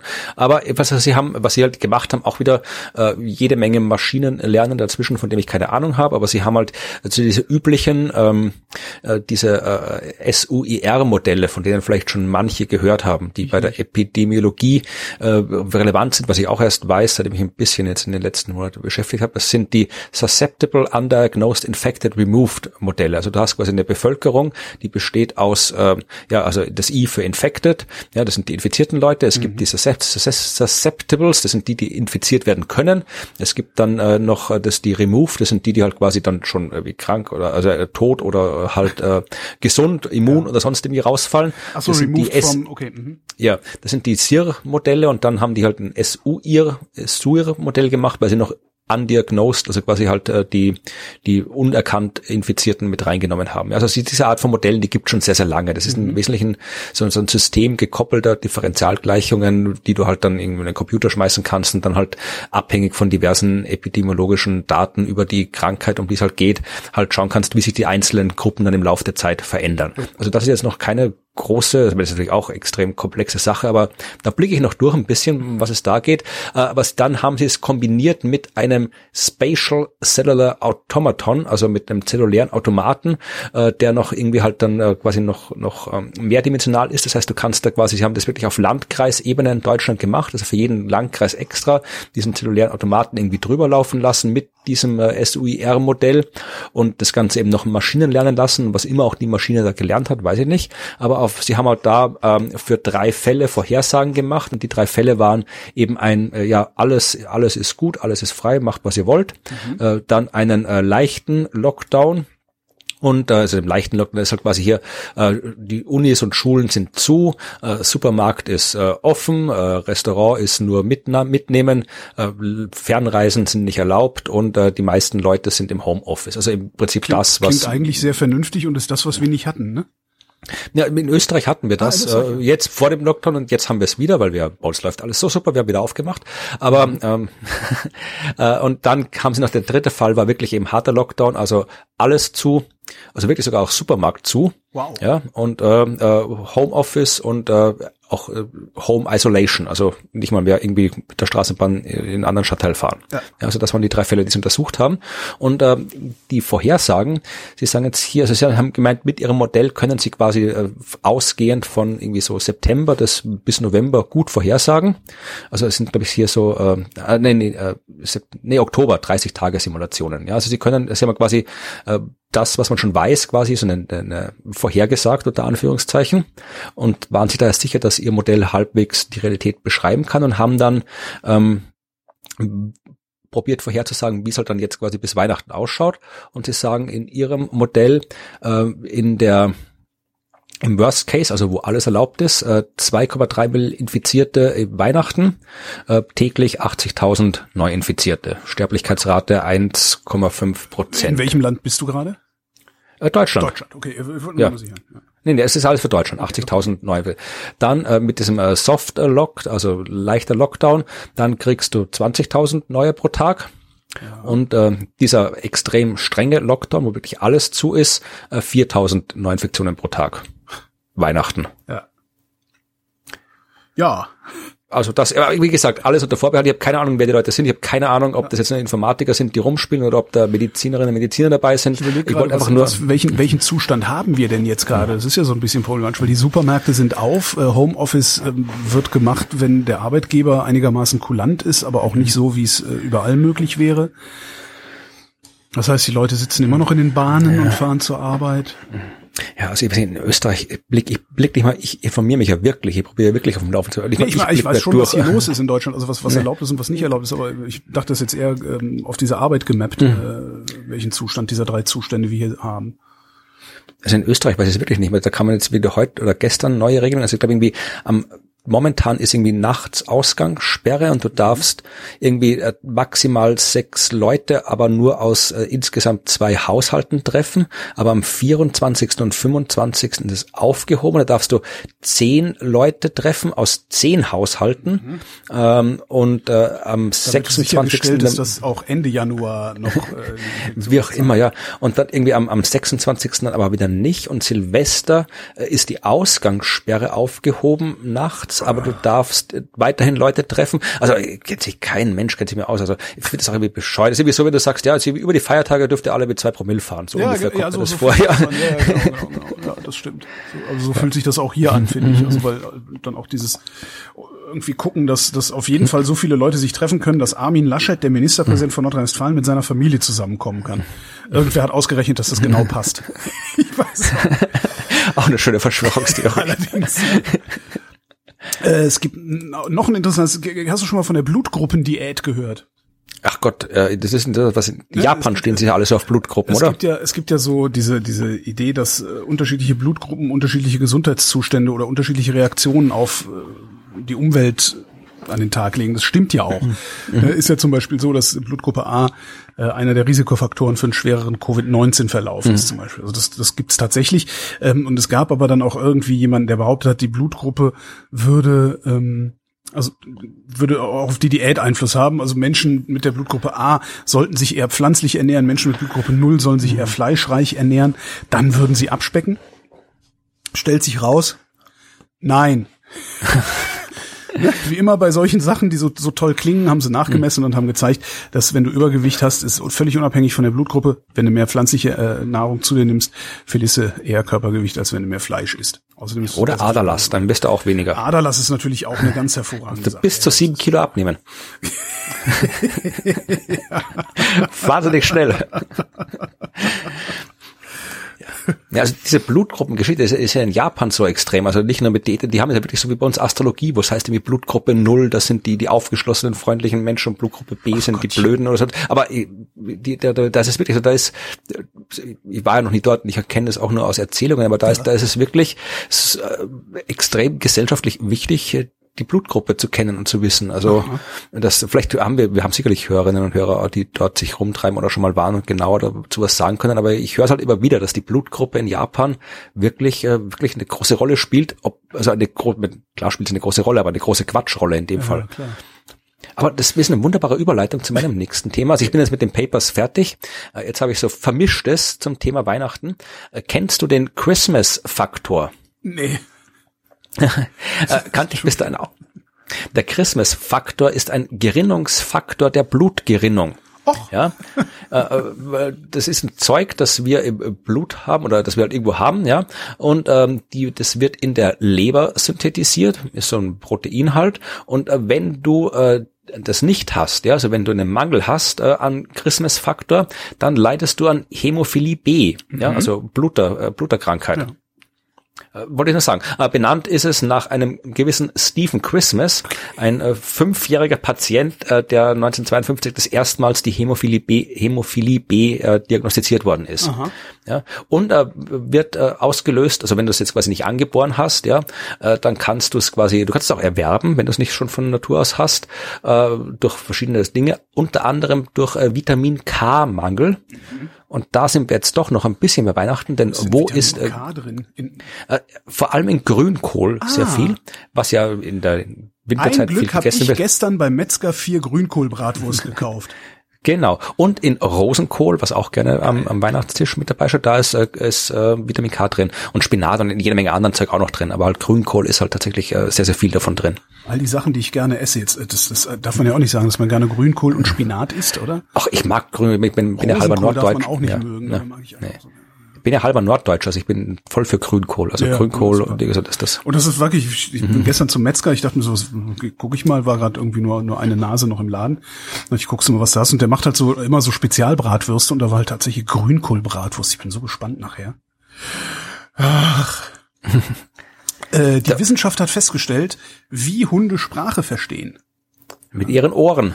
Also Spoiler, ja, das wird sehr tapfer sein, Tante Hildegard. Ja gar nicht. Ja, was sie aber machen ist, so, die können unseren Gesichtsausdruck deuten, die können unseren Tonfall deuten und was sie auch können, wusste ich auch nicht, äh, wenn man sie hinreichend trainiert, können die Wörter verstehen und zwar nicht nur zwei, sondern hunderte. Ja?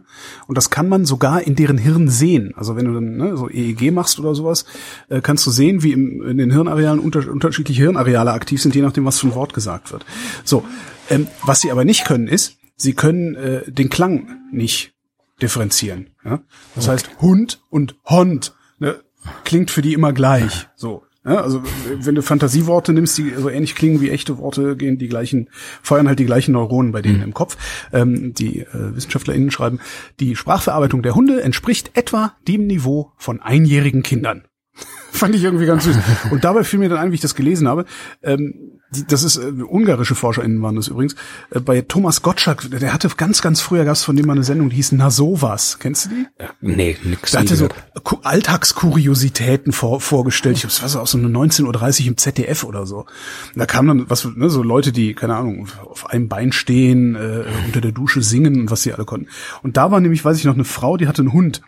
Und die hat behauptet, der Hund könnte, könnte, könnte sie verstehen, also richtig Worte verstehen. Und das war eine der unangenehmsten mhm. Fremdschämen-Situationen oder ältesten Fremdschämen-Situationen, an die ich mich erinnere, weil die Frau hat diesen Hund dann, also da waren halt so Gegenstände, irgendwie, ne, was weiß ich, äh, Person, Woman, Man, Camera, TV. TV, genau.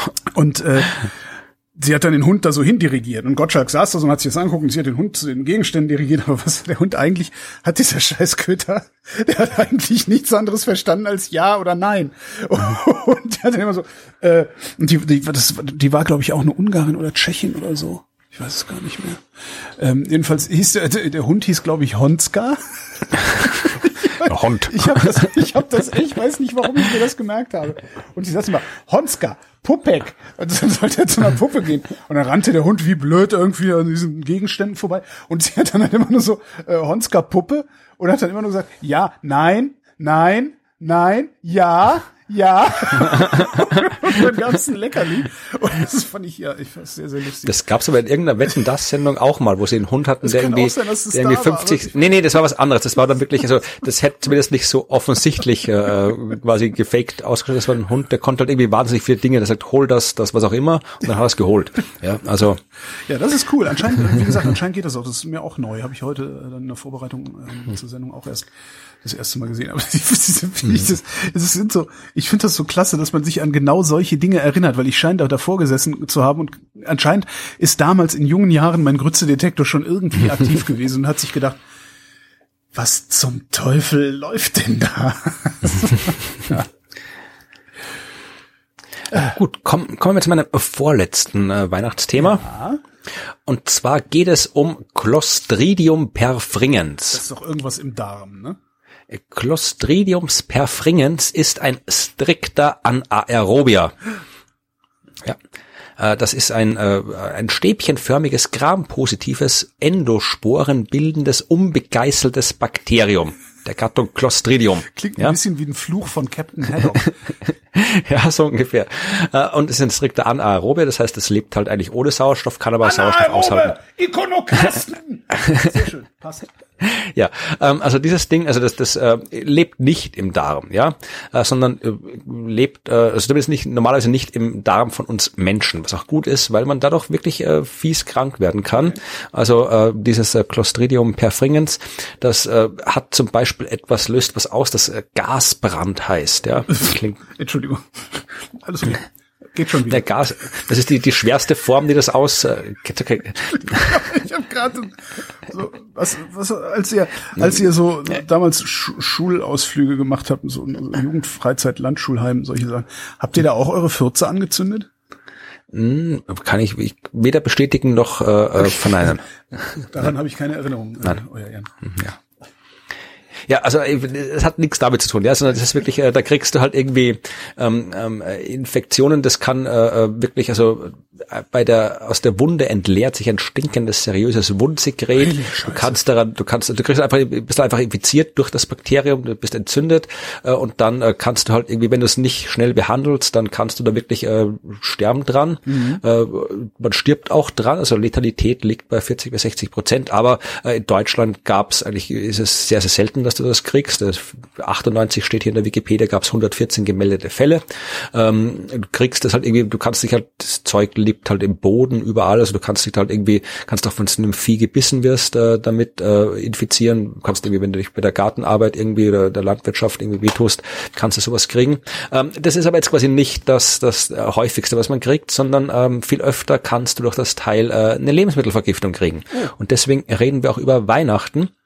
Ja, weil äh, Weihnachten ist so eine klassische Situation, wo du eine Lebensmittelvergiftung durch dieses Viech bekommen kannst, also mhm. Vieh, Bakterium. Ja, es ist tatsächlich äh, Clostridium äh, perfringens ist äh, in Großbritannien die dritthäufigste Ursache für äh, Lebensmittelvergiftung und in den USA äh, sogar die häufigste Ursache Aber für Lebensmittelvergiftung. Es wohnt zum Beispiel in, ja, also du kannst das kriegen ähm, in überall und du kannst es auch kriegen zum Beispiel in den Eingeweiden von äh, Viechern. Ah, ja, ja ähm, weil Eingeweide sind generell ja äh, anaerobisch, da lebt man gerne so. Okay. Und äh, wenn halt das Tier dagegen immun ist, was ja Tiere, Tiere Lebewesen sind ja unterschiedlich äh, widerstandsfähig gegen Bakterien und Viren. Ja, also die mhm. Fledermäuse macht Corona nix aus, aber uns schon. Ja, und äh, da zum Beispiel, Sie schreiben jetzt hier in dem Artikel, den ich gelesen habe, dass du ähm, Truthahn, was ja zumindest in den USA und äh, Großbritannien klassisches Weihnachtsessen ist, bei mhm. uns auch immer wieder mal. Da in den Eingeweiden vom Truthahn, da hast du dieses äh, äh diese Clostridien perfringens eben und normalerweise sind die nicht sehr hitzebeständig, ja, also die die äh, treten schon bei 50 Grad ab, das ja, heißt, du musst also aber dein Stück nur einigermaßen durchgaren, oder? Ja, aber äh, die, das ist ein sporenbildendes Bakterium, also es kann quasi so einen Zustand einnehmen, wo es ein bisschen widerstandsfähiger ist ja. und aus diesen Sporen können wieder neue entstehen. Diese Sporen, die können dann noch mehr Hitze vertragen. Also 100 Grad schaffen die tatsächlich, je nach Stamm, auch mehr als 100 Grad, äh, können die eine Stunde lang überleben. Das heißt, du kannst tatsächlich so ein äh, Drohtan vernünftig kochen und äh, ohne dem derjenigen Person, die kocht, was vorzuwerfen. Äh, und trotzdem hast du diese Sporen drin, was kein Problem ist. Wenn du den Drohnen einfach aufisst und so weiter, dann irgendwann werden die verdaut, irgendwann sterben die dann trotzdem ab und so weiter, dann ist es, das ist nicht arg. Aber was passieren kann, ist, äh, gerade zu Weihnachten, ja, du machst so einen Donnerbraten und dann isst du den aber nicht auf. Und dann äh, haben ah. alle Weihnachten, sind alle vollgefressen, alle betrunken, alles liegt rum, du räumst den Donner in die Küche, aber macht er sich die Mühe, das alles schön irgendwie in Tupperdöschen in den ja. Kühlschrank zu räumen, macht er keiner. Ja, der, der liegt da rum in der Küche und am nächsten Tag, wenn du irgendwie aufstehst und irgendwie gleich genau. eine Karte hast, denkst du, läufst du dran ein bisschen, Stückchen, ja. ein bisschen gut, schöner, guter äh, Truthahn und so. Ja. In der Zwischenzeit hat aber haben das Problem, konnten sich diese Sporen dann schon wieder ähm, äh, äh, weiter verbreiten, vermehren. Das schaffen die wirklich, die können sich extrem schnell fortpflanzen, diese äh, Clostridium perfringens Dinger. Äh, sechseinhalb Minuten unter optimalen Bedingungen brauchen die quasi zum zum äh, Multiplizieren, zum äh, Teilen. Mhm. Das heißt, äh, ja, äh, wenn du es dann nicht den den äh, nicht nochmal äh, durchkochst, deinen äh, Truthahn, was du ja nicht machst, wenn du mit Hangover besoffen da vorbeikommst, ja, dann äh, ist hast du die Bakterien drin und äh, hast auch das äh, das Toxin, also die können auch Toxine äh, erzeugen, diese äh, Bakterien und die erzeugen dann diese Lebensmittelvergiftung. Mhm. Ja, also passt auf bei eurem Weihnachtsessen. Alles aufessen. Brav auf, also dann wird auch das Wetter besser an Neujahr. Genau. Apropos Wetter. Bitte. Deutsche WissenschaftlerInnen haben eine Bauernregel erfunden. Mhm. Die alte Bauernregel lautet, gibt's im April mehr Regen als Sonnenschein, wird warm und trocken der Juni sein. Stellt sich raus, in Mitteleuropa ähm, entscheiden die Temperatur- und Niederschlagsmuster im April maßgeblich darüber, ob die Böden im Sommer danach überdurchschnittlich trocken sind oder nicht. Und darum lautet die neue Bauernregel, ich habe sie formuliert, ist der April zu warm und trocken, wird auch im Juni der Boden nicht trocken. Ja, lass dir das auf dem Deckchen sticken. Genau. Ja, finde ich schön. Ähm, da passt dann tatsächlich, äh, äh, als hätten wir es abgesprochen, ja. Äh, meine letzte positive Meldung zum Abschluss. Ähm, nach all diesen schlechten Nachrichten über Krankheiten und Lungenkrebs und Lebensmittelvergiftungen, ähm, habe ich jetzt noch was zur ewigen Klassikerfrage, gibt's weiße Weihnachten? Ja. Habe ich Was nämlich ich einen Gramm Koks kauft, ja. Nee, ich habe nicht kurz, äh, bevor ich, wie wir uns hier hingesetzt haben, äh, auf Facebook hat die Wettermanufaktur, ja, so eine private meteorologische Firma halt, mhm.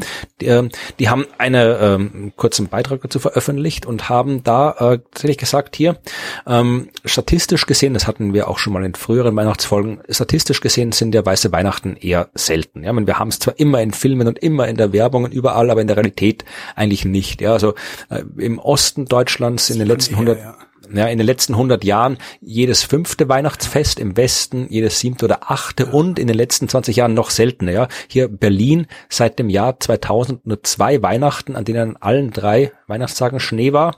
Äh, in Düsseldorf nur ein einziges. Ja, also es kommt selten vor. Die einzige ich, ist tatsächlich, die, ich, ich habe praktisch keine aktive Erinnerung an weiße Weihnachten im Erwachsenenalter. Ich überlege gerade, ja, auch nicht so wirklich. So die Bilder, so die man im Kopf hat von früher irgendwie. Ich erinnere mich an, Sie an, sagen an hier, Weiße Weihnacht als Kind, wo ich da noch draußen rumgespielt habe im Garten und so, aber im Erwachsenen. Es muss 2010 muss es gewesen sein. 2010 war es in ganz Deutschland weiß. Aha. Schreiben Sie hier. Ich weiß nicht, 2010, ich meine, ich habe ja Weihnachten meistens immer, ich habe zwar in Deutschland gelebt damals, aber ich bin ja Weihnachten noch immer nach Österreich mhm. gefahren. Das heißt, ich kann mich erinnern, dass es oft so war, dass quasi in dem Land, wo ich halt gerade nicht war, war es, äh, war Schnee. das mir öfter mal passiert. Aber ja, also es kommt selten vor. So, und jetzt sagen Sie hier, äh, es verdichten sich immer mehr die Hinweise, dass genau zu Heiligabend ein Wetterumschwung ähm, passieren könnte, mhm. weil ein Skandinavien-Tief vom Nordwesten her Meereskaltluft nach Deutschland bringen könnte. Ja, und auch da haben sie wieder hier so klassische äh, ja, Modelle. Ich meine, jetzt die Vorhersage, wir sind jetzt äh, knapp zehn Tage, äh, wenn es ausgestrahlt wird, ein bisschen näher an Weihnachten. Das kann man das schon kann man noch, ja, ja. Kann, das kann man modellieren. Also es ist nicht exakt, aber man kann das schon modellieren. Und äh, in diesen Modellen sagen sie halt wirklich, ja, also wenn diese, dieses äh, Skandinavien-Tief wirklich ja diese Kaltluft vom Meer nach Deutschland bringt, dann steigt eben erstens die Chance auf tiefe Temperaturen und auf Niederschlag. Und äh, momentan äh, das, das, das, was das Modell quasi halt hier wirklich am, am mit größter Wahrscheinlichkeit äh, sagt, also da schwankt natürlich rundherum den Fehlern, aber ist das, äh, dass du wirklich ähm, ähm, Schnee am 25. Dezember, äh, also Weihnachten selbst wird schwierig, aber am 25. Dezember könnte es dann wird schwierig ja, also ja, mhm. Weihnachten, was ist das, das ein Ausratismus, also Weihnachten, oder? Ich dachte, ja, ich, Na, egal. Ja, egal, also 25, also am 24. eher vielleicht noch nicht, aber am 25. dann geht's dann auf minus 5 Grad runter und vielleicht sogar noch weiter mhm. und das äh, reicht eigentlich also die, die, der Faustformelwert für Schnee im Flachland. Das heißt, äh, 25. 26. auch in tiefen Lagen vielleicht Schnee, äh, auf jeden Fall äh, in Süddeutschland, ähm, in Norddeutschland eher nicht, erst nach den Feiertagen Feiertagen vielleicht auch in Norddeutschland. Österreich kann ich leider nicht sagen, ähm, das haben die hier nicht äh, berücksichtigt. Wenn ich mir hier die das eine Bild bei dem Facebook-Beitrag mit den Schneehöhen anschaue, dann ist auch äh, Österreich, äh, dann ist hier Süddeutschland und fast ganz Österreich äh, mit Schnee bedeckt. Also dann gilt das, was da jetzt für Süddeutschland gesagt wurde, auch für Österreich. Also wir könnten auch in Österreich Glück haben Aha. mit Schnee oder Pech, je nachdem, wie man dazu steht.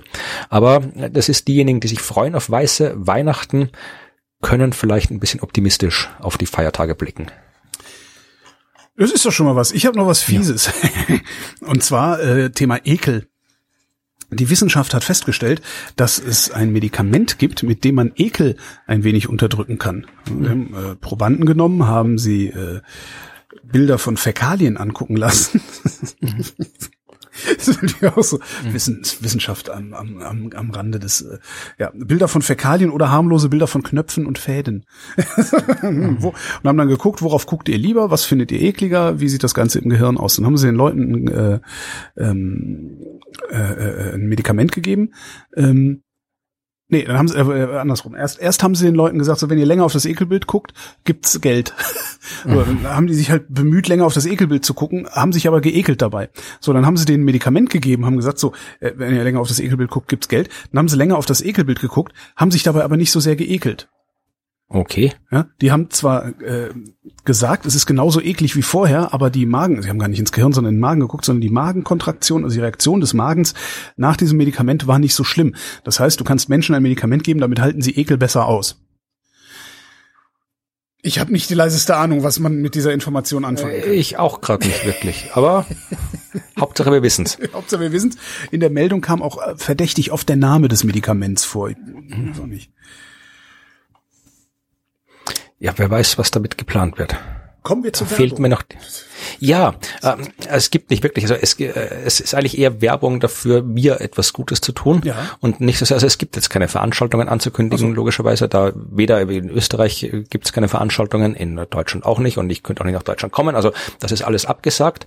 Aber äh, was es tatsächlich gibt, ist äh, die Möglichkeit dafür zu sorgen, dass ich äh, und nicht nur ich alleine äh, noch vor Jahresende einen Preis bekommen, was mhm. recht schön wäre für dieses Jahr, wo wir dann schon so viele Shows absagen mussten, äh, können wir zumindest noch das, das, Jahr mit einem Preis äh, beenden. Und zwar sind äh, die Science Busters, in dem Fall äh, neben mir auch meine beiden Kollegen Martin Puntigam und Helmut Jungwirth, äh, nominiert für äh, die schöne Auszeichnung Kopf des Jahres oder Köpfe uh. des Jahres. Also unser Körper ist denen komplett wurscht, aber unsere Köpfe sind Ja, das ist, es ist, es ist sogar noch, es ist sogar noch lokaler als Österreich. Oh. Es ist tatsächlich, es ist tatsächlich ein Preis, der von ähm, der kleinen Zeitung, das ist so, dass das äh, die Zeitung für das Bundesland Steiermark im Wesentlichen äh, äh, verliehen wird. Es ist 2020 das Jahr, in dem wir so verzweifelt sind. nee, ach, es ist, es, ich, ich erkläre gleich, warum ich denn diesen Preis gerne haben will, weil äh, dieser Preis tatsächlich im aus der Steiermark eigentlich nur für Steirer vergeben wird. Also es sind alle möglichen nur Steirer nominiert ja. und ähm, ich bin ja keiner, ich bin ja Niederösterreicher. Ich lebe dort, ich bin in Niederösterreich geboren, im Gegensatz zu meinen, zu, zum Martin Puntigam und Helmut Jungbert, die ja tatsächlich beide in äh, der Steiermark geboren sind. Ja, aber irgendwie hat es mein niederösterreichischer Kopf geschafft, äh, für diese steirische Kopfauszeichnung nominiert zu werden, also in der Kategorie Entertainment, ja, mhm. ähm, weil anscheinend, ähm, gesagt, äh, Helmut Jung wird Professor an der Uni Graz ist, Martin Puntigam im wie gesagt äh, Grazer und ich äh, gemeinsam mit den beiden immer wieder mal an der Uni Graz Vorlesungen halte, weswegen dann hier in der Nominierung auch drin steht, Florian Freistetter ist Lektor an der Karl-Franzens-Universität Graz, also ich bin quasi hier doch so ehrenhalber damit reingerutscht in die Auszeichnung, aber ich fände halt cool, wenn ich als Niederösterreicher hier zum steirischen Kopf des Jahres äh, ernannt werden kann. Abgesehen davon, dass es halt äh, nett ist, wenn man halt dann schon nicht auftreten als Science Busters zumindestens noch diesen Preis mitnehmen können, um ein bisschen, ihnen ein bisschen, ja, halt den Leuten zu sagen, dass es uns doch noch gibt, auch wenn wir gerade nicht auf den Bildern rumlaufen können. Ist der Preis also aus, dotiert? Also nein, leider nicht. nicht. Okay. Nein, das ist ja das Schade. Also dotierte Preise sind immer nett, aber in dem Fall, äh, es gibt auch nicht mal einen Pokal oder sonst was, also es gibt, glaube ich, gar nichts außer der Auszeichnung. Aber wenn ihr da abstimmen wollt, äh, veröffentlichen wir einen Link, da kann man äh, einmal pro Tag, soweit ich es verstanden habe, abstimmen. Äh, bis 23. Dezember läuft die Abstimmung und äh, ja, würde mich freuen, wenn wir das gewinnen. Und Vielleicht wenn man dann wieder. Ich, hab, ich musste 50 werden, um einen Preis zu kriegen. Ja, na, ich, ich habe noch, ja, jetzt fängt erst an. Jetzt kriegst du dann Irgendwann kriegen wir noch ein paar Podcastpreise für die anderen Podcasts, die wir machen. Ja, genau. Also jetzt, wir, wir machen es einfach, wir suchen uns einfach die Abstimmungen aus und dann wir jedes Jahr ein Preis, unser Vorsatz, okay? Genau, jedes Jahr ein Preis. Genau. Ansonsten, Egal welchen, wir nehmen, wir nehmen alles. Ansonsten haben wir Spendenkonten, ähm, wo die stehen, findet ihr auf vrind.de. Ähm, dann war's das jetzt, ne? Dann gehen wir jetzt nach Hause ja. und äh, essen Kekse. Ähm, ja, vielen Dank für die Aufmerksamkeit. Vielen Dank, nee, schöne Weihnachten wünsche ich und ja, einen guten Rutsch ins neue Jahr. Nicht ja. nur dir, sondern auch dem Publikum. Ja, wünsche ich auch allen und wir hören uns im nächsten Jahr wieder. Ja, klar. Was sollen wir sonst machen? Dürfen wir nicht raus.